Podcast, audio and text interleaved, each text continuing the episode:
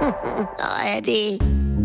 Frühstück bei Stefanie. Es ist ja, wie es ist. Und das sind ihre Gäste. Herr Ahlers. Ja, das tut ja nichts zu sagen. Udo Ja, das kann's haben. und Opa Gerke. Tiffy, machst mir Mettbrötchen? Nee, muss ich erst schmieren. Sorry, Leute, ich hab ganz schlecht geschlafen. Ja, was ist denn? Ja, Wenn Rolf bei mir schläft, dann mache ich kein Auge zu. Ordentlicher Drachen, wa?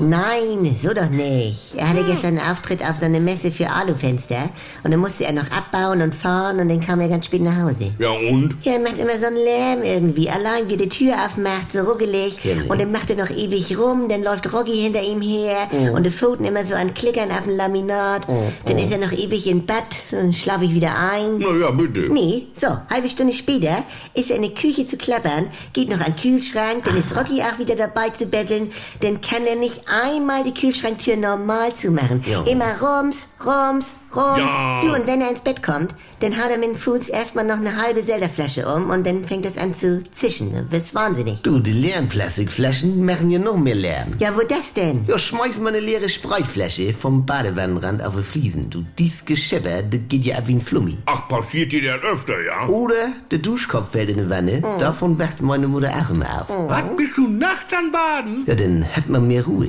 Vom Wegen. Meine Nachbarin von oben, ich notiere mir das jetzt immer, die badet noch nach 20 Uhr. Naja, also das ist ja nun nicht... Nee, und den quietschte mit ihren dicken Hintern über den Wannenboden hin und her. Das nimmt vielleicht Geräusche. Das glaubt einem ja keiner. Georg. Ich nehme das jetzt mal auf für die Hausverwaltung. Mhm, So, dann liegt Rolf im Bett und stellt den Wecker und immer erst den Schieber in eine falsche Richtung, dass das Radio angeht. Du, und dann ist es endlich still, dann liegt er da und hat diese Gurkenfinger. Ja, das hätte dir ja auch schon früher auffallen können. Nein, vom Geruch her, weil er ein Gurkenglas war. und Rocky ist dann auch wieder ganz aufgedreht und schiebt die ganze Nacht seinen Napf in den Flur hin und her. Also, Ja, Ja, bei mir gehen ganz oft alle Rauchmelder an. Da kannst du auch nicht in Ruhe weiterpennen. Also Franz, also Amelika. wirklich. Was macht der Disseldem? Ich brauche noch Alpengruppe mit zwölf Buchstaben. Alpengruppe? äh, Die Kastelruder. Jawohl!